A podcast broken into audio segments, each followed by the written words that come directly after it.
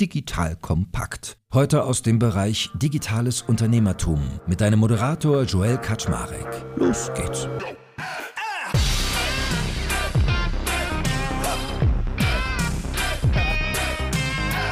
Hallo Leute, mein Name ist Joel Kaczmarek. Ich bin der Geschäftsführer von Digital Kompakt und heute geht's ans Eingemachte, nämlich an die Unterwäsche und an die Socken. Weil wir sprechen heute mit dem lieben Johannes Kliesch über sein Unternehmen Snox. Ist euch bestimmt schon mal untergekommen, wenn ihr im E-Commerce-Bereich die Augen und Ohren offen haltet, denn die Jungs und Mädels dort machen ziemlich viele interessante, innovative Dinge. Also sie haben es auf jeden Fall verstanden, ein ziemliches Commodity-Produkt, was Socken, glaube ich, fairerweise sind, ziemlich interessant und aggressiv und positiv und toll und erfolgreich zu positionieren. Wie das genau geht, was eigentlich ihre Prämissen sind, woran sie glauben in ihrem Geschäftsleben und was sie vielleicht nicht gedacht hätten. Darüber heute mit dem lieben Johannes. Und ich glaube, es gibt viel Spannendes für euch zum Verfolgen, liebe Hörerinnen und Hörer. That being said, Johannes, moin. Schön, dass du da bist. Ja, freut mich auch, dass es endlich klappt. An der Stelle dickes, fettes Sorry. Ich habe, glaube zweimal schon den Termin verschoben und ich war so heute Morgen, als ich meinen Kalender geschaut habe, heute klappt es endlich. Daher danke für die Einladung. Sehr gut, sehr gut. Erzähl doch mal ganz kurz, wie alt bist du? Was trägst du für Unterwäsche heute? Wo kommst du eigentlich her? Wie kommt man darauf, Socken zu verkaufen?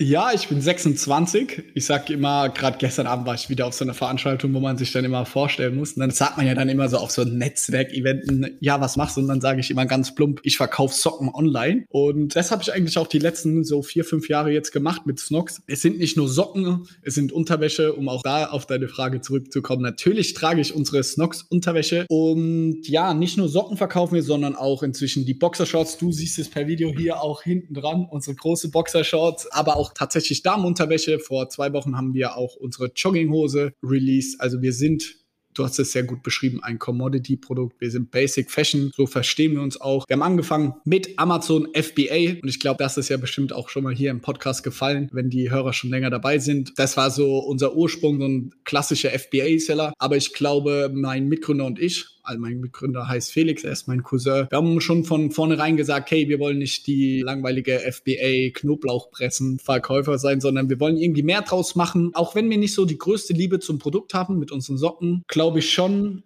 dass eine große Verbindung zum Marketing besteht und wir wollten halt irgendwie eine Brand drumherum bauen und die ersten zwei Jahre haben wir Hardcore Amazon gemacht. Ich glaube auch für einen Amazon-Verkäufer schon damals relativ gut, so diese ganzen Content verstanden, Marke etc. Bestimmt auch einen Ticken früher als andere, aber dann auch in den Online-Shop-Bereich jetzt stark gewachsen und inzwischen sind wir jetzt so knapp 60 Vollzeitleute, machen dieses Jahr über 30 Millionen Euro Umsatz und ey, wir sind einfach happy, wo wir sind, muss ich ehrlich sagen. Wir leben unseren Traum seit vier, fünf Jahren, ist unfassbar. Wir hätten es selber nie gedacht. Ich kann es manchmal auch nicht glauben, wie das alles so passiert ist. Ich meine, man sagt, es ist so ein Commodity-Produkt, aber wenn man sich das mal anguckt, also ihr habt Füßlinge, Sneakersocken, Kindersneakersocken, Laufsocken, Tennissocken, hohe Sportsocken, Sportkompressionssocken, Wandersocken, mittelhohe Laufsocken, hohe Laufsocken und auch noch Business-Socken mit Logo. Also elf unterschiedliche Sockentypen alleine. Und bei den Unterhosen sind es auch gefühlte so fünf bis sechs. Also man staunt ja dann doch, was alles so unter der Haube ist. Aber ihr habt euch natürlich ein Produkt ausgesucht, was jetzt, ich habe mal gehört, ihr habt es euch ausgesucht, weil es so kacke einfach ist. Also das basicste, stupideste, simpelste, was jetzt Versand angeht, was Produkt angeht, wo geht. Stimmt das? Ja, ich würde sagen, die halbe Wahrheit. Wir haben erst gesagt, wir wollen irgendwie online verkaufen und wenn es dann um die Produktauswahl ging, als junger Student, habe ich teure Sneaker, so Yeezys, Off-White, wenn äh, Leute das kennen, habe ich gekauft und verkauft, habe gemerkt, die Leute geben mehrere hundert Euro für Sneaker aus, aber kaufen immer noch die Socken irgendwie bei Primark, H&M, Zara etc. Und da kam dann so die Idee auf, und wir sind beide super naiv an das Ganze rangegangen. Natürlich jetzt im Nachhinein hatten wir einfach sau Glück, dass wir das Produkt genommen haben. Also gute Retention Rate, weil man es irgendwie ein, zwei, dreimal im Jahr nachkaufen muss. Es ist gut zum Versand. Du kannst einen mittel- bis höheren Preis auch verlangen bei einer kleinen Verpackung. Es gibt, glaube ich, noch krassere Produkte, wenn man in den Schmuckbereich geht. Aber sonst ist es so, du kannst es immer noch als Großbrief oder so verschicken und es kommt trotzdem beim Kunden an. Also jetzt im Nachhinein war es einfach eine super gute Wahl und das ist mir auch nochmal wichtig hier klar zu machen. Das hört sich immer locker locker easy an, etc. Aber wir hatten auch verdammt nochmal Glück. Wir sind zum richtigen Zeitpunkt irgendwie in Amazon rein, in das ganze Geschäftsmodell, sind auf dieser Welle Amazon super stark mitgewachsen. Ohne crazy Recherchen zu machen, haben wir ein richtig gutes Produkt uns ausgewählt. Und unser erstes Produkt, das wir gelauncht haben, ist bis heute noch eins unserer Top drei Produkte. Also das will ich wenn man jetzt die ganze Zeit über, hey, welche Entscheidung haben wir getroffen, da waren bestimmt auch viele gute dabei, aber es gehört verdammt nochmal viel Glück und Timing und natürlich dann auch viel Fleiß dazu. Aber das will ich einfach, um diese ganze Geschichte auch ins richtige Licht zu rücken, will ich es auch einfach klar machen. Okay, verstanden. Und äh, wie kommt der Name eigentlich zustande? Mal so ein bisschen off-topic. Ist eine Kombination aus Socken und Sneaker. Ah. Und auch da ist es beim Feiern entstanden. Ich habe irgendwann Felix geschrieben, ey, ich habe unseren Namen Snox und er so, ja, okay. Und jetzt auch so im Nachhinein, eigentlich brutal gut geworden. Also auch da nicht eingebildet oder sonst was, aber es war wortwörtlich eine Schnapsidee. Aber der Name ist gut, der ist kurz, er ist sehr einprägsam. Jeder spricht ihn eigentlich gleich aus. Also es gibt wenig, die Snook sagen oder sonst, sondern jeder spricht es gleich aus. Du kannst ihn international verwenden. Also auch da hatten wir einfach von Anfang an irgendwie so Glück, Intuition, keine Ahnung was. Aber daher bin ich super, super dankbar. Das will ich hier nochmal klar sagen. Für das, wo wir jetzt stehen. Es hätte auch so viel anders laufen können. Und wie kommt man als junger Mensch dazu, sein Geld mit Sneakern zu verdienen? Also bevor du deine jetzige Firma gestartet hast, hast du ja gerade schon erzählt, hast du Schuhe verkauft. Wie kommt man denn auf sowas? Ich glaube, ich komme aus einem in Ordnung Elternhaus. Also wir waren jetzt nie crazy wohlhabend oder irgendwas. Und ja, ich musste immer arbeiten. Also ähm, ich habe irgendwie Zeitung ausgetragen und dann gab es so eine Zeit, wo alle in meinem Freundeskreis so Rollenspiele gespielt haben, WoW etc. Und auch schon da war ich dann immer am Handeln und habe geschaut, was kann man denn machen, um irgendwie das cooler zu machen. Und auch da eine gute Anekdote, da haben alle immer so bei diesen Rollenspielen und bei FIFA, Ultimate Team kam damals raus und dann haben alle FIFA immer gespielt und möglichst viele Siege gesammelt. Und ich habe in der Zeit lieber gehandelt. Ich habe Spieler gekauft, habe die eine Woche gehalten und wieder verkauft. Und das hat mich irgendwie fasziniert. Also irgendwas in mir ist so ein Händler Typ. Also passend irgendwie auch hier zum Podcast und viele Zuhörer, die vielleicht auch selbstständig sind oder auch so eine Faszination zu dem Ganzen haben, können das verstehen, können das nachvollziehen. Und genauso war es eigentlich auch mit Sneakern. So, ich selber fand Sneaker cool, aber ich fand es viel faszinierender. Du kaufst irgendwie einen Schuh für 200 Euro, wenn du Glück hast, dass du ihn bekommst und kannst ihn irgendwie am Tag danach für 3, 4, 500 Euro wieder weiterverkaufen. Und als Student denkst du dir so, holy shit. Also dafür muss ich irgendwie einen Monat Zeitung ausragen für einmal Glück haben und einen Sneaker bekommen. Lass uns doch mal schauen, ob man das irgendwie optimieren kann. Und ich muss sagen, dass ich da für ein Studentverhältnisse habe ich wirklich sehr gutes Geld verdient. Also deutlich über 10.000 Euro dann in einem Zeitraum von einem halben, dreiviertel Jahr. Und es war Wahnsinn ist dann ein paar Scheiße passiert etc. Man muss auch als junger Kerl da seine Erfahrungen sammeln. Ich war den ganzen Tag auf eBay Kleinanzeigen, habe Schuhe gekauft und habe die dann wieder weiter verkauft. Es war eine geile Zeit, muss ich wirklich sagen. okay, hast du irgendwann Ärger mit der Steuer gekriegt oder was heißt das? Das ist auch scheiße. Ja, Steuer wurde dann natürlich auch kritisch, aber tatsächlich dieses ganze Sneaker-Reselling nennt man das, ja. Neudeutsch, wurde immer größer und wenn wo Geld verdient wird, dann sind Betrüger auch nicht weit davon. Und dann wurde ich zweimal Opfer eines Betrugsfalles. Ey, ist eine lange Story, aber dann musste ich vor Gericht aussagen und dann musste ich mir Anwälte holen und bla bla bla. Und das hat mir dann sehr große Lust an dem Ganzen genommen, weil ich dann gemerkt habe, ich hatte immer noch die Gefahr, ey, wenn da irgendwas im Führungszeugnis steht und ich war 18, 19 Jahre alt, ich hatte Schiss, ich musste Aussagen vom Gericht machen. Da habe ich gesagt, ey, für kein Geld der Welt ist es mir das irgendwie wert. Und dann ist auch in der Zeit Snox angefangen, Früchte zu tragen. Und dann habe ich irgendwie umgesettelt, was vollkommen in Ordnung ist. Okay, verstanden. Du kannst ja mal uns so mit in die Welt der Amazon-Guys nehmen. Also FBA heißt ja Fulfillment bei Amazon. Idee ist eigentlich, Amazon prozessiert deine Waren, das heißt, du hast die in einem Warenhaus von denen liegen und die verschicken das für dich. Und du kümmerst dich quasi darum, das Zeugs gut verkauft zu kriegen. Also ihr hattet einen eigenen Shop und habt auf Amazon verkauft und Amazon hat quasi hintenrum die ganze Abwicklung gemacht. Jein, wir hatten damals noch keinen eigenen Online-Shop, sondern wir waren nur online auf dem Amazon Marketplace und dann, ja, verkaufst du auf Amazon deine Produkte, versuchst in den organischen Rankings nach oben zu kommen. Deswegen kann es auch sehr lukrativ sein. Also blödes Beispiel, wenn man Socken eingibt und du kommst da, du gibst zwar an Amazon 15% ab, Verkaufsprovision, aber wenn du halt organisch oben stehst und Verkäufe machst, dann hast du halt kein Marketing-Spend oder sonst was. Daher kannst du vor allem damals noch deutlich einfacher und besser als heute, kannst du halt bootstrappen, also ohne große Investitionen kannst du direkt einen positiven Deckungsbeitrag irgendwie erzielen. Und das ist ein Geschäftsmodell. In den USA war das damals schon sehr bekannt. Und für Felix und mich, die immer den Traum hatten, ein eigenes Ding zu machen, war das so das erste Geschäftsmodell, wo ich sagen muss, so, es ist nicht, komm in die WhatsApp-Gruppe und schnell Geld verdienen und einfach nur irgendwie Blödsinn, sondern du hast ein physisches Produkt. Amazon kennst du auch und dann siehst du so, okay, das machen wirklich andere und du kannst jetzt live reingehen und siehst deren Produkte und siehst irgendwie, die haben 500 Bewertungen. Das hat Hand und Fuß. Deswegen hat uns das Ganze fasziniert und muss auch sagen, jetzt gerade, ich weiß nicht, wie tief du auch da im Thema drin bist, hat Amazon FBA nochmal einen crazy Hype, so zwischen 2016, 17, 18 war so eine kleine Welle und da hat man schon gedacht, okay, krass. Aber jetzt, ey, in dem letzten halben Jahr, Jahr, so Klassenkameraden von damals kommen jetzt auf mich zu und sagen, oh Johannes, ich will Amazon FBA machen, ich finde das so krass. Und ich denke mir so, okay, wow,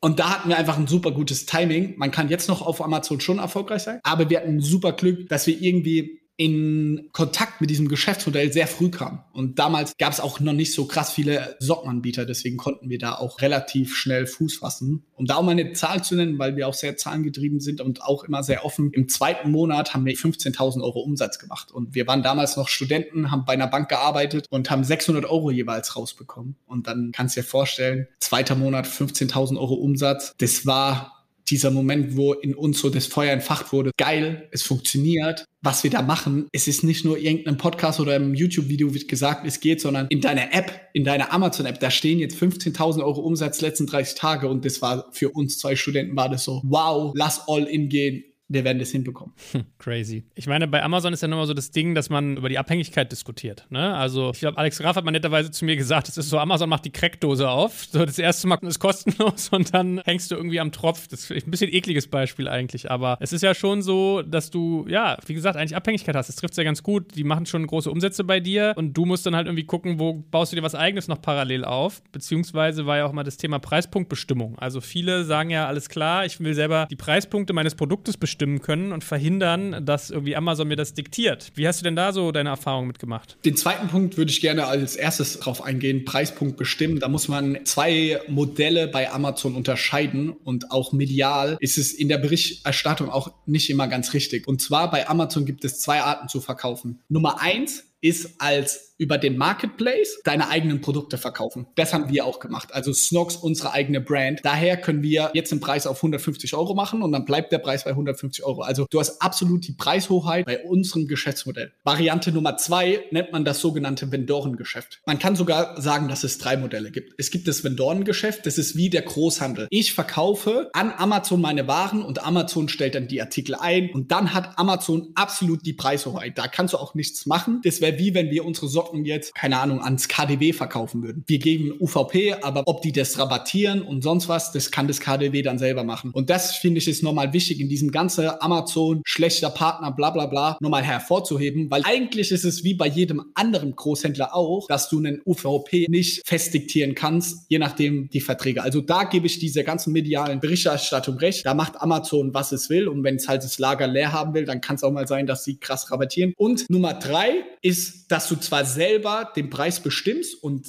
deine Produkte selbst hochlädst, aber quasi Produkte verkaufst, die auch andere anbieten. Beispiel hier wieder, jemand verkauft Calvin Klein Unterhosen. Jetzt ist es nicht so bei Amazon, dass Calvin Klein die selber verkauft, sondern es gibt jetzt verschiedene Modehändler, zum Beispiel die, die verkaufen. Und dann gibt es eine sogenannte Buybox, also die Person, die dann auch wirklich den Kauf, wenn du jetzt einfach eingibst, auf Kaufen klickst, das ist die Person, verschiedene Parameter, aber die quasi den günstigsten Preis, nennen wir es mal ganz einfach, anbietet. Bedeutet, ich könnte jetzt Calvin Klein Unterhosen auch bei Amazon einstellen für 50 Euro, aber ein anderer Anbieter stellt die für 30 Euro ein, also werde ich nie einen Verkauf damit machen. Aber auch hier hast du komplett selbst die Preishoheit. Also zusammenfassend lässt sich sagen, es gibt drei Geschäftsmodelle und in dieser ganzen medialen Berichterstattung und dieser ganzen Diskussion über Preishoheit etc. geht es immer um dieses Vendoren-Modell. Nummer eins, was du gesagt hast, also deine Fragestellung, die du genannt hattest, Abhängigkeit von Amazon, ist in allen drei Geschäftsmodellen gegeben. Und ich muss auch klar sagen, ich finde den Vergleich ganz gut. Ich bin Banker, wie ihr vielleicht jetzt schon gemerkt habt, sehr zahlengetrieben. Es ist wie eine Aktie für uns jetzt gewesen. In den ersten zwei Jahren bei uns sind wir all in gegangen, Amazon. Die Wette ist aufgegangen. Das ist wie wenn du eine Aktie kaufen würdest, jetzt eine Tesla, also nur dich auf eine fokussieren würdest, dann ist der Uplift, wenn diese Aktie 30% plus macht, machst du auch 30% plus. Wenn du aber fünf Aktien kaufst, dann hast du weniger Risiko, aber das Upside, also das Wachstum, das du nehmen kannst, ist halt auch deutlich geringer. So haben wir das die ersten zwei Jahre gesehen und sind dann sehr stark gewachsen und haben uns ab dann sehr differenziert aufgestellt. Also wir haben auch unseren eigenen Online-Shop dann 2019 gelauncht. Inzwischen machen wir auch Zalando, About You, Otto. Können wir gerne auch nochmal drüber reden. Das ist auch ein super relevanter Kanal, sodass wir Stand heute machen wir ungefähr 40 Prozent unseres Umsatzes über Amazon, 50 Prozent im eigenen Online-Shop und 10 Prozent so über die ganzen anderen Marketplaces, wobei der Online-Shop und die anderen Marketplaces deutlich stärker wachsen. Was mir nochmal wichtig ist, von der Strategie zu sagen. Ich bin ein großer Fan von Amazon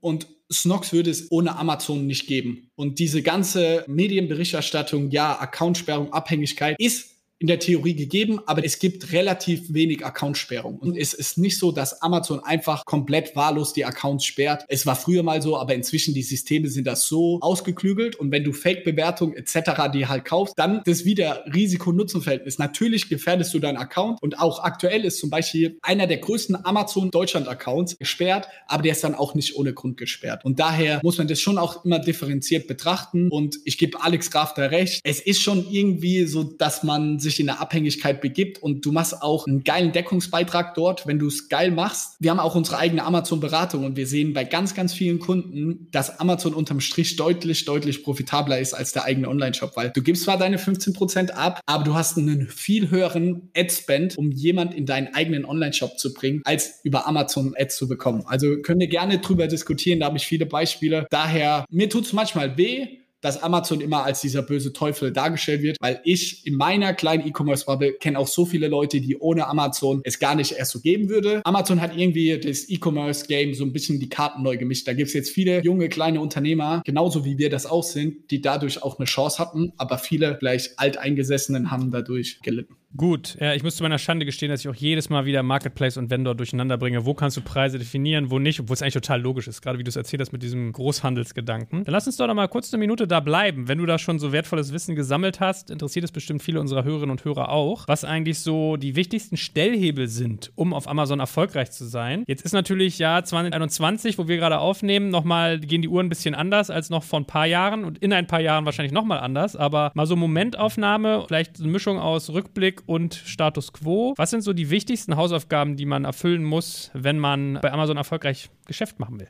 Ich glaube, dass sich da Amazon nicht so stark unterscheidet jetzt von einem eigenen Online-Shop. Ich sehe, dass da im ganzen E-Commerce eigentlich immer die gleichen Grundparameter entscheidend sind. Nummer eins für mich ist immer, und wenn ich jetzt einen Freund auf der Straße, hey, E-Commerce, Johannes, kannst du mir helfen, ist immer eigentlich die erste Sache, die ich mir anschaue, ist die Webseite. Bei Amazon jetzt gesprochen, ist es die Produkt-Detail-Page. Also wirklich bei unseren Socken, was ist da gut? Da gibt's einfach gewisse Grundregeln bei Amazon. Du kannst sieben Bilder hochladen. Die sieben solltest du auf jeden Fall ausnutzen. Den Titel, das ist das Wichtigste, was der Kunde sich nach den Bildern anschaut. Also Kaufverhalten ist tatsächlich erst Bilder und wenn überhaupt, dann liest man nochmal den Titel. Dann gibt es noch Bullet Points und dann die sogenannte A-Plus-Beschreibung, die ist auch wichtig. Plus nochmal, man sollte mindestens zehn Bewertungen haben. Das sind mal so ganz grundlegende Sachen. Da sollte man seine Hausaufgaben machen. Wenn man eine gewisse jetzt Grundlage geschaffen hat auf seiner Produktdetailseite, also das das, was der Kunde sieht, auch möglichst sexy aussieht und somit auch eine gute Conversion Rate hat. Um hier bei Amazon mal zu sprechen, liegen gute Conversion Rates so zwischen 10% und 30%,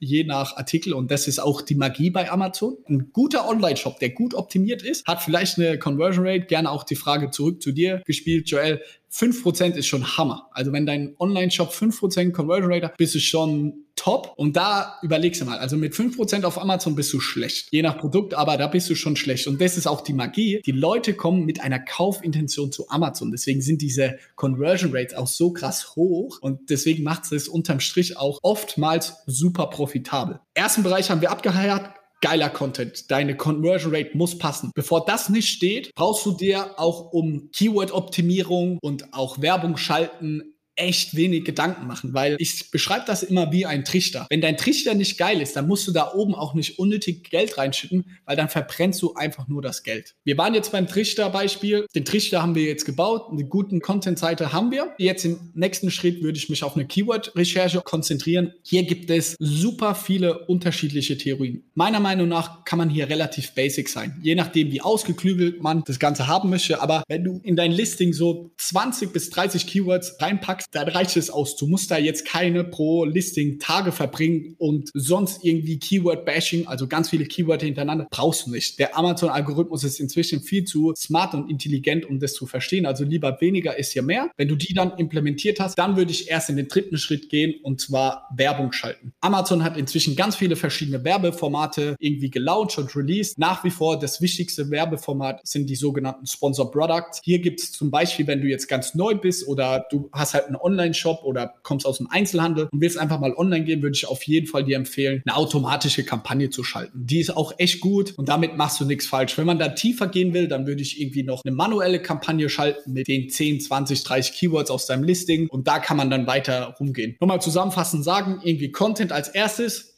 dann Keyword-Optimierung, dann Werbung schalten. Und wenn man diese drei Faktoren zusammennimmt, die sind einfach am Ende des Tages sehr entscheidend für den Erfolg auf Amazon. Ein Layer, wenn man das so nennen will, oder eine Sache, die da drüber steht und die auch in dieser ganzen Diskussion sehr, sehr vernachlässigt wird, ist einfach ein geiles Produkt. Es ist so entscheidend, wie sind deine Retourenraten, wie viele Fragen stellen die Leute. All diese Faktoren, die du vielleicht gar nicht so im ersten Moment direkt in Zahlen messen kannst, sind trotzdem entscheidend, wie schnell du in den Rankings nach oben kommst. Also wenn wir Produkte launchen, merken wir einfach, dass Produkte, wo wir vom Kunden geiles Feedback bekommen, die sagen, ey, wow, die Jogginghose ist super geil, die schießen in den Rankings nach oben, aber Produkte, wo wir selber auch merken, so, die sind vielleicht noch nicht ganz zu Ende gedacht oder sind einfach nicht so gut, die kommen nicht so gut beim Kunden an, die kommen auch in den Rankings egal wie viele Keywords du reinpackst, egal wie du eine Werbung optimierst, die kommen nicht nach oben. Da würde ich auch jedem empfehlen, entweder Phase 1, ihr habt schon viele Produkte, dann würde ich erstmal eure A-Produkte, die Hammer sind, die würde ich nehmen. Und wenn ihr komplett neu seid und gerade überlegt, dann würde ich erst online gehen, wenn das Produkt schon geil ausgereift ist oder ihr euch viele Gedanken darüber gemacht habt. Und das würde ich sagen, sind so, wenn man das jetzt mal kurz zusammenfassen soll, die Erfolgsfaktoren, um auf Amazon erfolgreich zu sein. Das kleine Einmal-Eins sozusagen.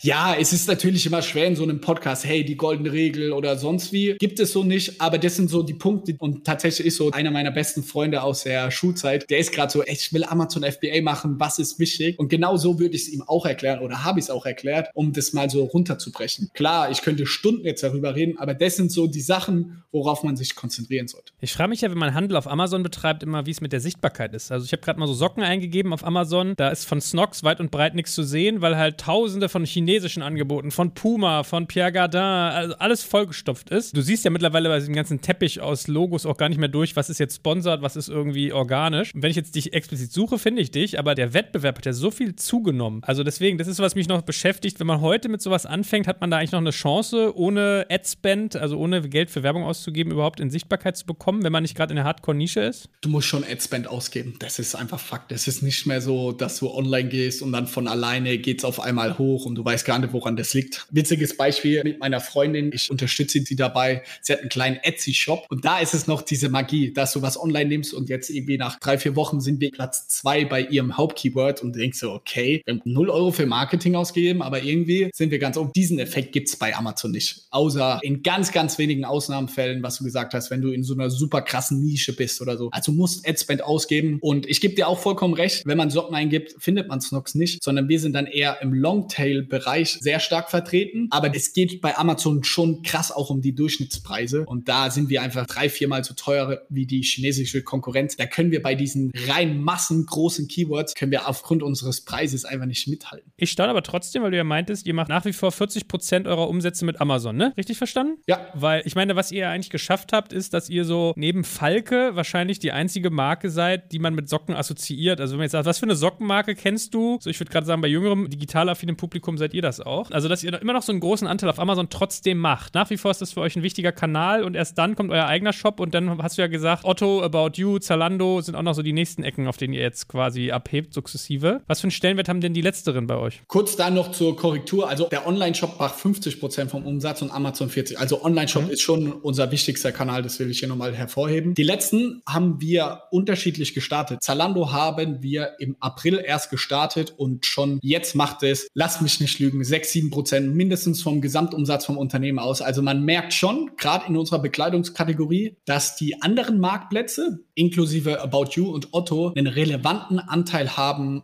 im Fashion-Bereich. Also Zalando ist auch größer in Bekleidungskategorie als jetzt Amazon-Bekleidung und auch About You sagt man nach, dass sie größer sind. About You macht insgesamt mehr Umsatz als Amazon mit der reinen Bekleidungskategorie jetzt in Deutschland, Europa. Und das merken wir schon. Vor allem Zalando ist schon Wahnsinn, was da abgeht und was für ein Traffic. Und das Schöne für uns ist, dass das Preisniveau da deutlich höher ist. Bei Amazon ist so dieser Trend krass in Richtung China-Seller und immer von Jahr zu Jahr, trotz der hohen Inflation aktuell, gehen die Preise da immer weiter runter, immer Preisdumping. Und bei Zalando sind die sehr stabil, die Preise. Da merkt man, dass es jetzt nicht so dieser Marketplace ist für alle offen, Plug and Play, was irgendwie Amazon ausmacht. Das merkt man schon anhand der Preise, auch anhand der Funktionalitäten deutlich weniger. Aber um auf den Punkt zu kommen, jeder, der hier zuhört, kann ich nur empfehlen, auf eine der drei Marktplätze oder auf allen zu verkaufen. Und die größte Überraschung war für mich tatsächlich Otto. Das ist, wow, was da an Volumen abgeht, habe ich komplett unterschätzt, weil man selber auch so überhaupt gar nicht die Zielgruppe ist. Also vielleicht die Frage an dich, Joel, wann hast du das letzte Mal bei otto.de eingekauft oder wenn überhaupt? Hast du da mal eingekauft? Gefühlt macht man das immer nur, wenn man irgend so ein sehr spezifisches Produkt sucht und dann mal in irgendeiner Preissuchmaschine vergleicht und dann haben die zufällig den günstigsten Preis. Ne? Weil ja. ich habe auch gerade mich bei dem Gedanken ertappt, wir müssen mal, glaube ich, mal ein bisschen umreißen, Clara, was eigentlich Snox genau ausmacht. Also wofür steht eure Marke? Du hast ja jetzt gesagt, ein bisschen hochpreisiger, aber ihr habt ja auch so Leistungsversprechen, dass ihr sagt, wenn die Dinger Löcher haben, kannst du zurückschicken und so. Und dann habe ich gerade drüber nachgedacht, wo noch Ecken sind, wo man euch positionieren kann. Da habe ich gesagt, Ebay, Ebay Kleinanzeigen, nee, wahrscheinlich nicht. Zu günstig, ne? So Publikum, was zu sehr auf Schnäppchenjagd ist. Dann habe ich gedacht, okay, vielleicht vielleicht sowas wie Real, die haben ja auch einen ganz guten Marktplatz, aber ist eigentlich auch ein bisschen so. Also ihr müsst wahrscheinlich schon auch gucken, in welchem Umfeld ihr euch platziert. Ne? Ja, wir haben tatsächlich alles, was du gesagt hast, gerade ausprobiert. Also eBay sind wir auch online. Ey, da geht fast gar nichts. Dann real.de, beziehungsweise inzwischen heißt es auch kaufland.de. Ich weiß gar nicht, ob real.de als eigener ständig. Stimmt, kann sein. Weiß ich gar nicht, aber da ging auch extrem, extrem wenig. Und ich würde sagen, jetzt mit der Aufstellung, dass wir Amazon haben, About You, Zalando und Otto, das sind einfach 80, 90 90 Prozent bietest du ab. Und dann musst du natürlich als Unternehmer, musst du schon auch immer die Opportunitätskosten. Wenn wir jetzt noch mehr online sind, du musst ja schon auch irgendwie anschließen, dann musst du eine gewisse Maintains haben, dass das auch alles läuft, dass die Produkte richtig verfügbar sind und, und, und. Also lange Rede, kurzer Sinn. Wir wollen gar nicht in viel mehr Marktplätzen jetzt hier in Deutschland noch online gehen, weil wir Pareto-Prinzip, wir sind da jetzt ganz gut aufgestellt. Spannend für uns könnte noch sowas sein wie Bräuninger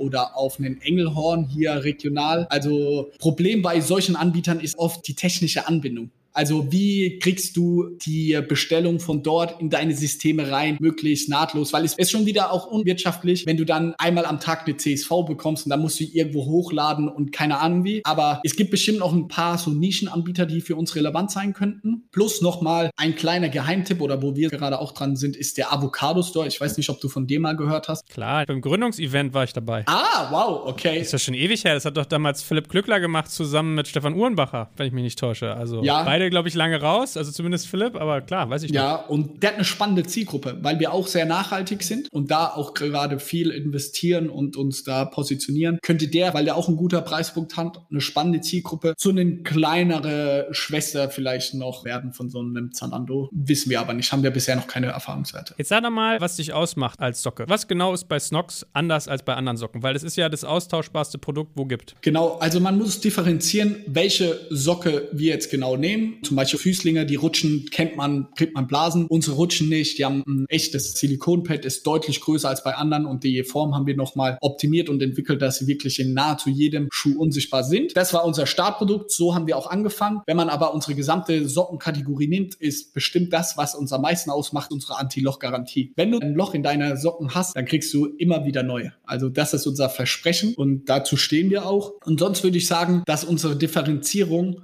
um jetzt mal irgendwie aus der BWL-Brille zu schauen, ist vielmehr, dass wir den Zugang zum Kunden optimiert haben. Also wir glauben fest daran, dass man Basic-Produkte einfach kaufen soll, dass es gar kein Stress ist. Ein Produkt, über das identifizierst du dich nicht. Es soll einfach zugänglich sein. Deswegen haben wir auch diesen Omnichannel-Charakter an. Du als Kunde, du sollst kaufen, wo du willst. Und wenn du mal ein Problem hast, dann kriegst du immer wieder neue, ohne Stress zu haben. Und wir haben einen super geilen Kundenservice und unsere Customer Experience ist zusätzlich auch noch Exzellenz, würde ich behaupten. Also wir unterscheiden uns von anderen Anbietern über fast alles, nur nicht über das Produkt an sich, weil das einfach nicht funktioniert. Und ich glaube, das ist unser Erfolgsgeheimnis, weil wir verstanden haben, wenn die Kunden bei uns kaufen und sagen, hey, von eins bis zehn, wie happy bist du? Und dann uns genau auswerten, so, warum bist du denn so happy? Dann ist eigentlich, wenn jemand uns eine 10 gibt, schreiben sie alles super Es ist einfach kein Stress. Und das ist das, was in unserem Bereich entscheidend ist. Wie viele Leute machen so Fraud? Wie viele stechen mit irgendwelchen Scheren Löcher in ihre Socken, damit sie neue kriegen? Oder geht das? es geht. Es ist vollkommen überschaubar, aber natürlich haben wir auch dafür jetzt einen Prozess. Also die kriegen irgendwie eine gelbe Karte und dann eine Verwarnung und dann werden die natürlich auch ausgefiltert. Die erinnert mich ja sonst so ein bisschen an Harrys, diesen Rasierer. Kennst du das? Klar. Die machen ja auch so einen Rasierer, schick, schlicht, drei Farben, haben dann irgendwie so ein Scherkopf-Abo, also dass du hier die Rasierköpfe, die, die Klingen austauschen kannst. Wobei ja bei Harrys so ein bisschen der Case ist, dass die eigentlich relativ günstig sind. Also im Vergleich zu irgendwie so Wilkinson Gillette, den du dir in der Drogerie kaufst, ist es so halber Preis gefühlt oder auf jeden Fall weniger. Bei Snox habe ich jetzt eher den Eindruck, ihr seid eigentlich relativ hochpreisig, normalpreisig. Ihr seid jetzt nicht so sehr in dem günstigen Segment, ne? Absolut, 100 Prozent. Also wir würden gerne auch noch teurer werden. Ohne Frage. Gerade jetzt, wo die Logistikpreise auch steigen, will ich ehrlich sein, würden wir gerne noch hochpreisiger sein. Aber wenn du dir die D2C-Landschaft, also Direct-to-Consumer-Brands anschaust, aus meiner Perspektive, bitte korrigiere mich, aber die sind fast alle oder der Großteil davon sind schon eher mittel- bis hochpreisig unterwegs. Und deren Story, die sie auch erzählen, ist ja fast immer, ey, eine geile Qualität, so einen super Preis, weil man den Mittelsmann irgendwie oder den Händler irgendwie ausschaltet. Und das muss ich auch sagen, das ist auch die Story, die wir haben. Nur was ich eben argumentiert habe, ich glaube, dass der Kundenzugang und das Kauferlebnis ist nochmal deutlich entscheidender und unsere Qualität ist halt Hammer. Bestimmt in der Vergangenheit, es gibt bestimmt auch ein paar Zuhörer, die hier zuhören und dann sagen, ah, ich habe mal bestellt und da war ein Loch oder dies und das. Ja, es sind Bekleidungsprodukte, die sind immer noch aus Baumwolle. Wir können auch nicht dafür garantieren, dass jedes Produkt immer 1A ist. Aber unsere NPS-Score zeigt, dass wir deutlich, deutlich über dem Durchschnitt in der Bekleidungsbranche sind. Also unsere Qualität ist Hammer. Und man muss auch sagen, wir haben fast den höchsten Standard inzwischen auch in Nachhaltigkeit. Also bei uns ist alles Bio-Baumwolle. Es ist nicht mit Plastik verpackt, sondern nur mit recyceltem Papier. Wir verschicken alles in Graskartons. Also auch das Thema ist bei uns absolut gecovert. Und wir sind gerade auch auf dem Weg, komplett klimaneutral zu werden werden. Also wir wollen einfach der Anbieter sein, wo du dir als Kunde keinen Stress mehr machen musst. Ich bin mir sicher, Joel, du hast super viel mit Digital Kompakt und all deinen Projekten zu tun. Wenn du Basic-Produkte kaufen willst, dann willst du einfach, dass du keinen Stress hast. Und daran glauben wir. Wo fertigt ihr eigentlich? Ist das klassischerweise China oder bei dir im Keller? Großer Gerne Keller. bei mir im Keller. Da könnten wir Made in Germany draufpacken. Das wäre noch mal geiler. Aber jetzt um zum Ernst zurückzukommen, wir produzieren in China einen Großteil, in der Türkei machen wir auch einiges, genau, und dann immer wieder kleinere Produktionen überall auf der Welt. Aber ich würde mal die Länder Türkei und China sagen, die bringen uns am meisten. Gut, bevor ich dich gleich mal dazu löcher, wie man als Student, der in der Bank arbeitet, in die Türkei dann reist und sich anschaut, wie das gefertigt wird, lass uns mal über was ganz, ganz, ganz, ganz Böses sprechen. Ist es vorstellbar, dass man Snox demnächst auch im stationären Handel findet? Also gibt es irgendwie einen Pik und Kloppenburg, wo ihr verkaufen könntet? Oder das KDW bietet euch in so Sonderboxen an? Ist das angedacht oder seid ihr Digital First und Digital Only? Ich glaube, unsere DNA ist letzteres, also Digital First. Aber ich glaube nicht, dass es Digital Only ist. Wir haben unser eigenes Café, hatten wir ja kurz im Vorgespräch, deswegen da haben wir auch unsere Socken zum Verkauf. Unser Problem ist, um mal ehrlich zu sein, in diesem Go-to-Market, um offline wirklich zu meistern. Dafür ist unsere Marke noch zu unbekannt. Ein P&C hat jetzt schon Socken. Wir selber haben schwarz-weiß-graue Socken. Wir sind nicht wie ein Happy Socks, das jetzt an einem Ständer mega krass geil aussieht und nochmal eine andere Edge ist, sondern wenn P&C uns listen soll, dann müssen sie ihre Pierre Cardin Socken oder so aus dem Regal nehmen und dafür sind wir einfach noch zu klein. Also ich glaube, in den nächsten zwei Jahren in unserer Strategie ist es jetzt noch nicht akut vorgesehen, muss ich ehrlich sagen, weil wir sagen, lass uns so groß werden online, bis die Offline-Retailer gar nicht mehr an uns vorbeikommen. Und eine schöne Statistik dazu ist, wir haben mehr Traffic auf unserer deutschen Webseite als Falke. Daher würde ich behaupten, dass wir schon auf einem sehr guten Weg sind, der größte Anbieter für Basic Fashion zu sein online. Und ich glaube, wir wollen auch offline das werden, aber das wird noch einige Jahre dauern, bis wir groß genug sind, bis die Marke an sich einfach so präsent ist, dass Leute in den P&C gehen und sagen, hä, warum habt ihr keinen Snox? Und ich glaube, das ist der Zeitpunkt, wo wir dann auch offline ausrollen werden. Und jetzt müssen wir mal ein bisschen Gründerromantik machen. Wie war das damals, als du angefangen hast, Socken zu fertigen? Bist du da mit einem Köfferchen rüber nach China, hast dann irgendwie einen Zwischenstopp in der Türkei gemacht, die ja, glaube ich, auch für so T-Shirts, Baumwollgeschichten relativ verbreitet sind, hast dir dann da Fabriken angeguckt und bist da wirklich lang angetingelt? Wer macht's mit dir und hast dann so einen Handelsvertrag geschlossen oder wie muss man sich das vorstellen? Ich finde das Bild schön, dass du gezeichnet hast. Man muss aber davor noch mal sagen, und das passt auch irgendwie gut zu unserer DNA, wir sind digital first und daher ist der Touchpoint vor allem online angefangen über alibaba.com. Wir haben dann ganz klassisch, haben wir über Alibaba, ist es ein Amazon quasi Marketplace für Produzenten, kennen vielleicht der ein oder andere. Und dort haben wir dann Socks einfach auf Englisch eingegeben und haben dann da zehn Anbieter gesehen, die relativ gut aussehen, obwohl auf Alibaba eigentlich alles scammy und scheiße aussieht, aber innerhalb diesem Marktplatz noch möglichst gut aussehen, haben uns dann Samples geordert. Wir hatten dann vier Samples hier und dann haben wir den besten genommen und dann haben wir einfach mal naiv, wie wir sind, bestellt. Die erste Bestellung kam an, ich weiß noch, 2000 Paar Socken und die war richtig, richtig scheiße. Also die war wirklich von der Qualität Katastrophe. Haben uns dann überlegt, okay, was machen wir? Wir mussten sie verkaufen, haben dann gesagt, ey, klasse, ey, mega Qualität, kauft Leute. Dann haben wir aber direkt den Produzenten gewechselt und haben dann so Schritt für Schritt die Qualität verbessert. Du hast deine Nutzer auf gut Deutsch knallhart angelogen, hast du gerade gesagt. Ja, muss ich ehrlich sein, das war, wir standen im Rücken zur Wand. Wir haben mit 4000 Euro gegründet. Die erste Bestellung hat 2200 Euro gekostet. Unsere Konten waren überzogen. Wir konnten nicht. Das war so, entweder wir verkaufen das jetzt, lügen irgendwie unsere Kunden an oder das Projekt geht nie live. Und tatsächlich haben wir ein halbes Jahr später, als die neue Charge kam, haben wir jedem, und das ist wirklich Real Talk, jeder, der die erste Version hatte, von dem wir auch die Kontaktdaten haben, ist nicht immer einfach bei Amazon, aber haben wir noch eine neue Packung dann zugeschickt. Also wenn jemand okay. wirklich so Zufall ist, dass er damals die aller, allererste Version Snox gekauft hat, dann schreibt mir bitte auf LinkedIn, ihr kriegt auf jeden Fall zwei, drei neue Packungen. Ja, deswegen, wir standen mit dem Rücken zur Wand und ich will mich da gar nicht rausreden. Ich glaube, es ist nur viel wichtiger, jetzt ehrlich zu sein. Damals konnte ich nicht ehrlich sein. Es ging leider nicht. Ja, daher nach einem halben, dreiviertel Jahr sind wir zum ersten Mal nach China und da kommt vielleicht deine Metapher ins Spiel. Das war Hände schütteln, aber dann vor allem Bier trinken und als junger Student dann eine verrückte Zeit haben in China. Das hat mich schon auch sehr geprägt und waren wertvolle Erfahrungen. So, ich meine, wenn man eure Seite anguckt, ihr baut ja immer weiter aus. Also ihr seid die Snocks, mittlerweile seid ihr eigentlich auch die Schlipper, also das wären dann so die hm, Snippers, wer das war? Snocks und Schlipper. Also ihr macht Unterwäsche, ihr macht eine Jogginghose. Macht ihr eigentlich auch bei den Frauen BHs, Büstenhalter? Würdest du es machen? Nee, ich würde mir das nicht als Bein binden. Das ist, glaube ich, echt die Hölle. ich auch nicht. Deswegen haben wir es auch nicht. Also, wir haben nur hier Basic geblieben, Frauenunterwäsche. Wir haben auch ein bisschen was mit Spitze. Aber klar, hier von der Positionierung, wir sind nicht das neue Victoria's Secret. Wobei die ja auch gerade so halb in der Insolvenz stehen. Also, daher, BH ist, glaube ich, ein undankbarer Markt. Ende des Jahres launchen wir so einen Sportsbra. Also, der dann aber auch nicht diese verschiedenen Größen mit 75C, B, bla, bla, bla hat, sondern da gibt es auch dann SML und, sage ich mal, im Sportbereich Bereich, das geht noch, aber wir werden nie in den Fashion-BH-Bereich gehen. Das schaffen wir nicht oder das passt nicht zu Snox.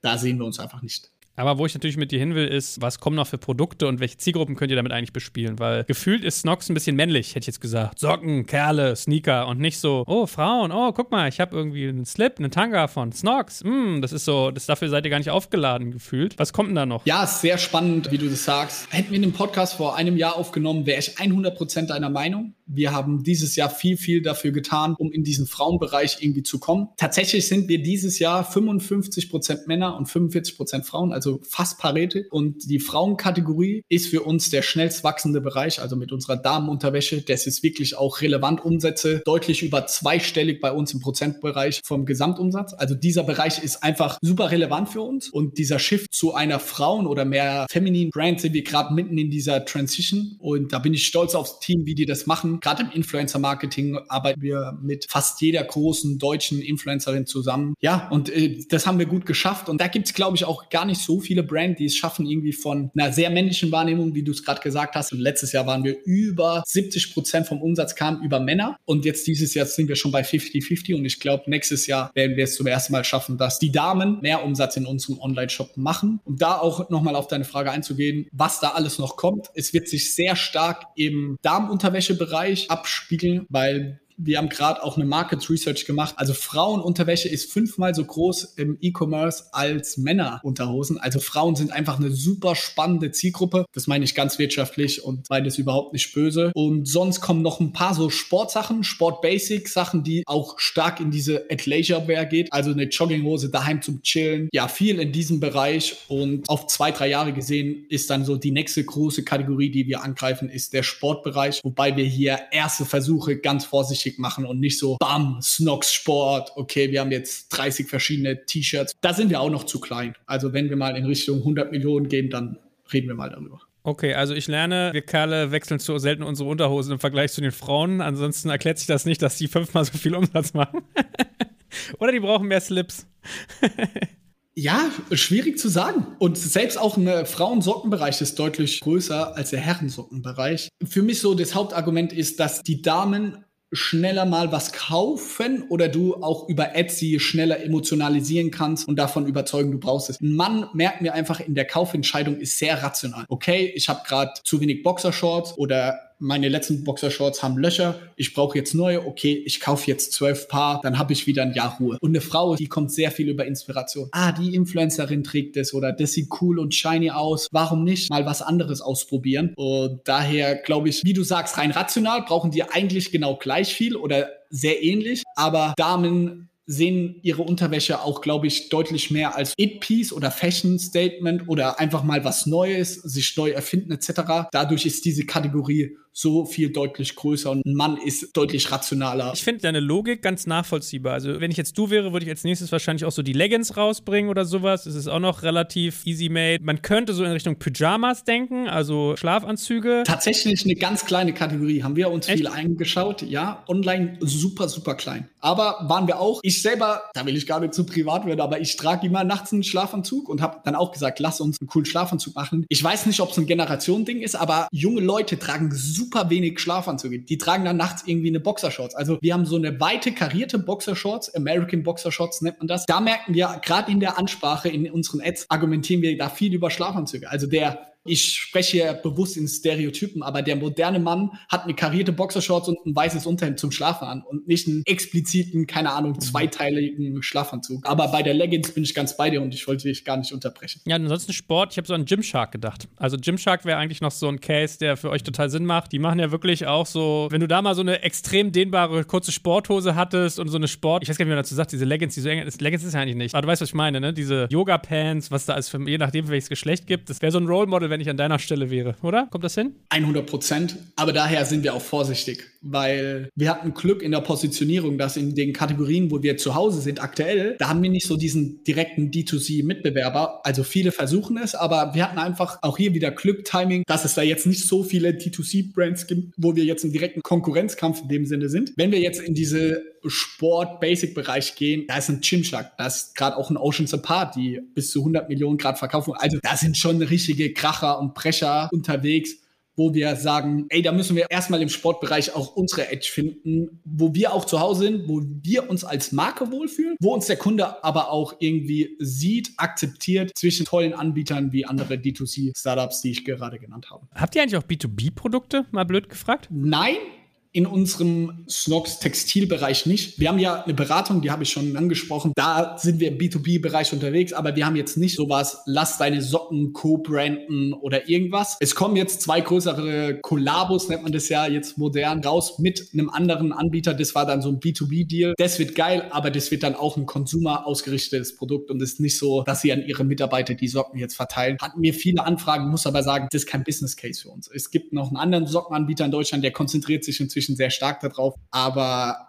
ich will beim Konsumenten erfolgreich sein und ich will kein Merchandiser in dem Sinne sein. Ja, ansonsten müsstest ihr wahrscheinlich so ein, nicht despektierlich gemeint, aber was eure Budgets angeht, so einen Drittligisten oder sowas suchen und müsstest du die Stutzen fertigen, wenn man jetzt sagt Sportvereine oder so. Absolut, aber auch hier Sportbereich nochmal, um irgendwie den Bogen zu schlagen, ist einfach sehr schwer, weil da Adidas, Nike und teilweise auch Puma mit ihren Ausrüsterverträgen überall ihren Fuß drin haben. Weil wir da auch gerade viel im Influencer-Marketing und so unterwegs sind. 16-, 17-jährige Talente haben schon Ausrüsterverträge. Also du kannst keinen von diesen sowohl Sportvereinen als auch Sportler als eigene Person kannst du nicht sponsern in unseren Bereichen, weil die haben alle Ausrüsterverträge. Wobei wir wissen auch zum Beispiel bei Bayern, viele tragen dort Snox, die dürfen aber nicht mit dem werben, weil die Exklusivverträge haben. Die Sportwelt ist nochmal nochmal eine ganz andere. Sag mal, mit den Märkten ist ja immer so ein Ding. Wo seid ihr momentan aktiv? Wo wollt ihr noch hin? Also Deutschland, Dach und so, Internationalisierung. Deutschland macht 85 Prozent vom Umsatz aus, Österreich 5 und dann über das sogenannte Amazon Pan-EU-Modell. Also das ist dass man in Frankreich, UK, Spanien, Italien verkauft, machen wir nochmal so zwischen 5 und 10 Prozent je nach Jahreszeit etc.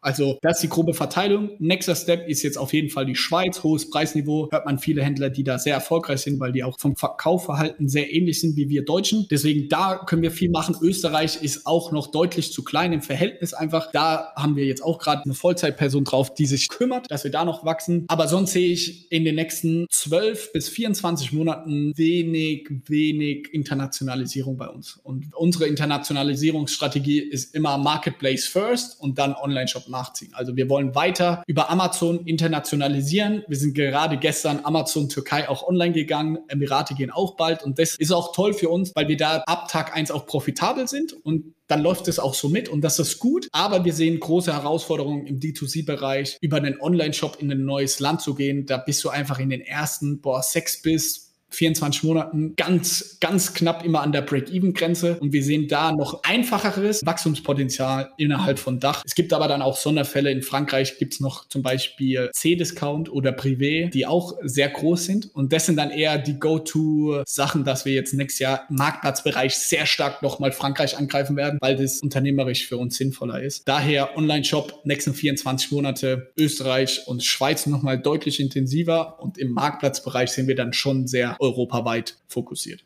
Vielleicht ist es eine blöde Frage, aber macht ihr eigentlich das immer noch im FBA-Modus oder habt ihr mittlerweile ganze Logistik und alles komplett nur noch in eurer Hand oder mixt ihr beides? Wir mixen beides, wobei man auch sagen muss, um auf Amazon wirklich in die Top-Rankings zu kommen, da musst du FBA machen. Also wenn du dir Amazon einfach mal die Bestseller-Rankings anschaut, äh, das ist fast unmöglich, den Versand selber zu machen. Und dann hast du ja auch Service-Level-Agreements, die du erfüllen musst. Und wenn da mal was gerissen wird, ist dein Account gefährdet. Lange Rede, kurzer Sinn. Ich würde jeden, der irgendwie ernst zu nehmen Amazon machen möchte, Amazon FBA definitiv ans Herz legen. Gut, abschließend noch ein lustiges Thema oder interessantes, wo du über Influencer so viel gesprochen hast. Also gefühlt bist du ja selbst einer mittlerweile so im E-Commerce, jung, hungrig, frisch, sucht den Erfolg unterwegs und ihr habt ja auch ein eigenes Café. Wie kam es denn zu diesen beiden beiden Trends? Also erstmal erbt mich das, dass du mich irgendwie so wahrnimmst oder zumindest die Personenmarke Johannes Kliesch. Auch da will ich erstmal noch sagen, es ist immer komisch von sich selber in der dritten Person zu reden, aber für mich ist das irgendwie ein Asset von Snox und wir haben uns immer die Frage gestellt, wie können wir so ein langweiliges Produkt wie Socken emotionalisieren und wir haben schon von Anfang an eigentlich gemeinsam festgelegt, wir zwei Gründer, einer von uns muss vor die Kamera, der muss irgendwie rausgehen, so der Außenminister, der Pressesprecher werden. Deswegen bin ich das erstmal geworden, weil Felix hatte da keinen Bock drauf. Und für uns ist in einer Zeit, wo irgendwie jeden Montag drei, vier, fünf Millionen Leute Höhle der Löwen gucken, merken wir einfach einen starken Trend dahin, dass so Startup zu sein Mainstream ist. Daher ist es eine grundlegende Strategie, um unser Produkt zu emotionalisieren. Inzwischen wir haben Mitarbeiter, Vollzeitmitarbeiter, die sich um jetzt beispielsweise das LinkedIn kümmern etc. Ich selber habe da keinen großen Antrieb und das ist mir einfach wichtig zu sagen. Am liebsten würde ich es nicht machen und ich bin da überhaupt nicht so ein Ego-Typ, der möglichst bekannt sein will etc. Aber wir merken einfach unfassbaren Zulauf an tollen Bewerbern, tollen Mitarbeitern für unser Unternehmen und auch für unsere Beratung einfach tollen Kunden. Deswegen ist es sehr opportunistisch getrieben und nicht, weil ich der bekannteste E-Commerce-Person irgendwie werden will. Was meine Romantik hier kaputt, ey guck mal. Ich hab gedacht, der Johannes, der immer diese lieben Posts macht, die so herzlich und echt wirken, der sagt mir, er hat Mitarbeiter und findet LinkedIn total doof. Ich finde LinkedIn nicht doof, aber es macht Mitarbeiter. Ich habe einmal die Woche mit Olli heißt er ein Gespräch, eine halbe Stunde, Stunde, wo wir über die Themen sprechen, die wir posten. Und das sind wirklich auch meine Gedanken, meine Themen, über die ich sprechen möchte. Also die Werte, die wir in diesem LinkedIn-Account verkörpern, sind meine Werte, zu denen stehe ich auch. Und ich stehe auch zu jedem Post. Nur ist es nicht möglich, zeitlich gesehen. Und auch da, ich will den Leuten nichts vormachen. Jeder, der mich fragt, ich bin da ehrlich, ist es nicht möglich, das irgendwie unter einen Hut zu bekommen. Da kriegt man unzählige Nachrichten. Wir posten seit zwei Jahren jeden Tag, außer Sonntag, sechsmal die Woche. Das ist so zeitintensiv. Das funktioniert nicht anders und es ist nicht mal irgendwie so passiert, sondern da ist einfach eine klare Strategie dahinter und gezwungenermaßen, weil unser Produkt so langweilig ist, müssen wir irgendwie über andere Bereiche glänzen. Wären wir eine shiny Schmuckbrand, wäre meine Personal Brand nie da. Das muss man, glaube ich, einfach ehrlich sagen. Aber es ist trotzdem toll, wie es ist. Das ist sehr, sehr meckern auf hohem Niveau. Ich will nur nie als so ein, keine Ahnung, fame-geiles Arschloch wahrgenommen werden, weil das bin ich überhaupt nicht. Mich sprechen auf der Straße irgendwie Leute ah, ich kenne dich von LinkedIn und dann ist es mir immer total unangenehm und sage, ey, toll, wir haben leider noch nie gesprochen oder geschrieben. Das war ein Mitarbeiter, sprech lieber mit Olli. Okay, verstanden, verstanden. Aber Kaffee müssen wir nochmal hier bequatschen. Wie kommt man zu dem eigenen Snox Kaffee? Felix und ich haben die ersten zwei Jahre Snox irgendwie aus Cafés überall aus der Welt geführt. Wir waren in Bali, wir waren in China. Und dann gab es diesen Moment, wo Felix und ich gemeinsam saßen und das war ein richtig geiles, fancy Café. Und dann haben wir uns in die Augen geschaut, haben gesagt, wenn wir mal genug Geld haben, dann machen wir unser eigenes Café. Und dieses Jahr im Februar haben wir unser eigenes Café aufgemacht. Das ist eigentlich die ganze Story dahinter. Inzwischen kann man sagen, hey, Direct-to-Consumer-Brand ist auch geil, so eine Bühne zu haben. Unser Café ist auch für LinkedIn geil. Man sieht oft auf LinkedIn unser Café. Wir machen jetzt auch mit Shopware zum Beispiel Anfang November. Bist du herzlich auch eingeladen. Machen wir ein Event, machen Dinner dort. Also es passt jetzt im Nachhinein gut in die Snox-Welt, weil wir es irgendwie angepasst haben, adaptiert haben, für uns interpretiert. Aber wenn man mal schaut, was der Kern dieses Café ist, warum wir es gemacht haben, ist, weil wir Bock drauf hatten. Ich weiß ein bisschen, was du meinst. Wir haben ja eine Ladenfläche als Büro bei uns, so wirklich 12 Meter Fensterfront, weil wir halt auch sagen, transparent sein nach draußen und ich hatte mich schon so oft in den Finger gejuckt, nebenan irgendwie mal so ein Ding dazu zu nehmen und zu sagen, machst jetzt ein Digitalcafé, weil kannst du da interviewen, hinter so einem Glaskasten hast du gleich Zuschauerinteraktion, kannst deine Gäste da empfangen und köstlich bewirten, etc., etc. Und Florian Heinemann hat dann jedes Mal zu mir gesagt, hör auf mit so einem Scheiß, mach das nicht, das ist Defokus, du hast keine Ahnung von Gastro, das ist richtig kacke schwer. Er hat es ein bisschen netter gesagt, aber das war so sein Subton. Freut mich aber aber, dass du keinen Florian Heinemann hattest, der dich abgehalten hat. Boah, ich hatte wahrscheinlich nicht so viele so smarte Leute wie Florian Heinemann, aber natürlich hat jeder gesagt, Johannes, warum machst du die Scheiße? Die haben es trotzdem durchgezogen und ich würde es auch wieder machen. Es ist, glaube ich, aber ganz wichtig, um auch die Story komplett zu erzählen, zu sagen, dass ein sehr guter Freund von Felix und mir, auch ein Freund der Familie schon seit Jahren, der hat 25 Prozent der Firma. Wir haben eine separate Firma dafür gegründet und er steht da jeden Tag drin und er ist der operative Geschäftsführer. Wir haben nichts damit zu tun. Und so ist es auch mit unserer Beratungsfirma. So viele sagen uns nach, wir haben keinen Fokus. Die challenge ich immer. Wir haben wirklich tolle Leute, mit denen wir zusammenarbeiten. Mein Fokus ist Snox, auch wenn wir Snox Salting haben und unser Snoxlicious, so heißt die Kaffeefirma. Ja, da haben wir Leute, die kümmern sich darum. Und ich in diesem Café, ich bin auch Gast und auch manchmal Podcast-Host, weil genau diese Idee, Vision haben wir auch umgesetzt. Wir haben da so einen kleinen Wohnwagen in unserem Café und da nehmen wir unsere Podcasts auf und davor ist so eine Ecke und dann kannst du dann mit einem Kaffee oder Wein da sitzen und uns zuhören, wie wir da Podcasts aufnehmen. Daher kann ich da deine Vision absolut teilen und komm gerne vorbei und nimm auch mal bei uns eine Folge deines Podcasts auf oder komm zu uns. Es ist schon ein verdammt cooles Gefühl und es macht Spaß. Gastro ist was anderes, aber es ist ein absolutes Herzensprojekt. Ja, mega. Du sag mal, eine letzte Frage beschäftigt mich ja noch. Ich habe so überlegt, damals gab es diesen Lieferando-Case, glaube ich, dass die auf Pornhub Werbung gemacht haben, weil die Leute ja wieder nach hungrig sind, wenn die diese Seite konsumiert haben. Da habe ich mich dran erinnert gefühlt, als ich überlegt habe, wie würde ich Marketing machen für Snox. Da habe ich so überlegt, diese Socken über dem Türknopf, die sie immer in den USA haben, weißt du? So bin ich auf ja. den Case gekommen.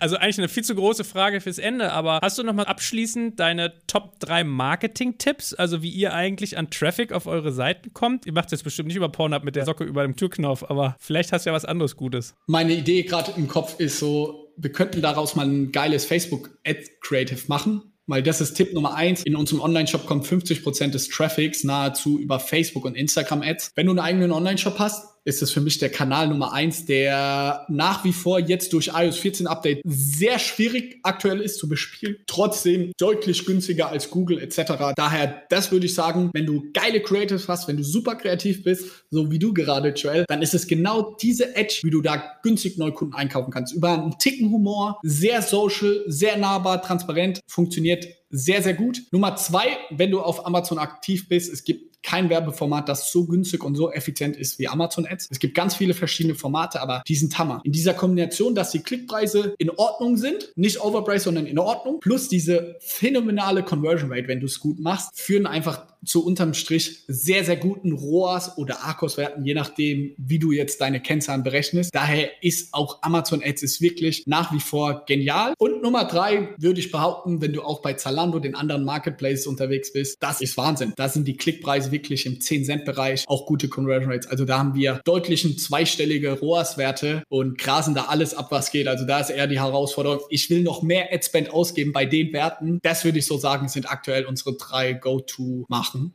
Und ein vierter Hinweis noch, Influencer Marketing ist bei uns gerade der schnellst wachsende Sales Channel. Und wir haben erst im Januar damit gestartet, aber wir machen jetzt wirklich da einen erheblichen Umsatzanteil, also deutlich, deutlich sechsstellig im Monat. Und das Geniale am Influencer Marketing ist, wenn du das performance getrieben hinbekommst, ist es der beste Kanal, um gleichzeitig deine Brand aufzubauen. Aber kriegt man es performance-getrieben hin? Die sind doch alle irgendwie so unorganisiert und du musst doch da so viel managen, oder? Also, was ich immer so aus Influencer-Ecken gekriegt habe, ist so oh, sehr viel händischer Aufwand. Ich habe aber fairerweise mir eher so Business-Influencer-Ecken angeguckt. Also, wir sind im B2C-Bereich und ich kann dir sagen, das ist der absolute Wahnsinn. Wirklich der absolute Wahnsinn. Und wir haben ja auch über Chimshark gesprochen. Und wenn du deren Marketing-Mix anschaust, jetzt von außen betrachtet, die schalten ganz wenige Facebook-Ads, sondern die arbeiten ausschließlich zu 80, 90 Prozent mit Influencern zusammen. Und das merkt man im D2C-Bereich. Die ganz großen Dinge, wie jetzt ein Oceans Apart, ich habe es erwähnt, die sind fast für 100 Millionen Euro Bewertung, haben die gerade einen Investor an Bord genommen. Und die haben auch vor allem Influencer-Marketing richtig,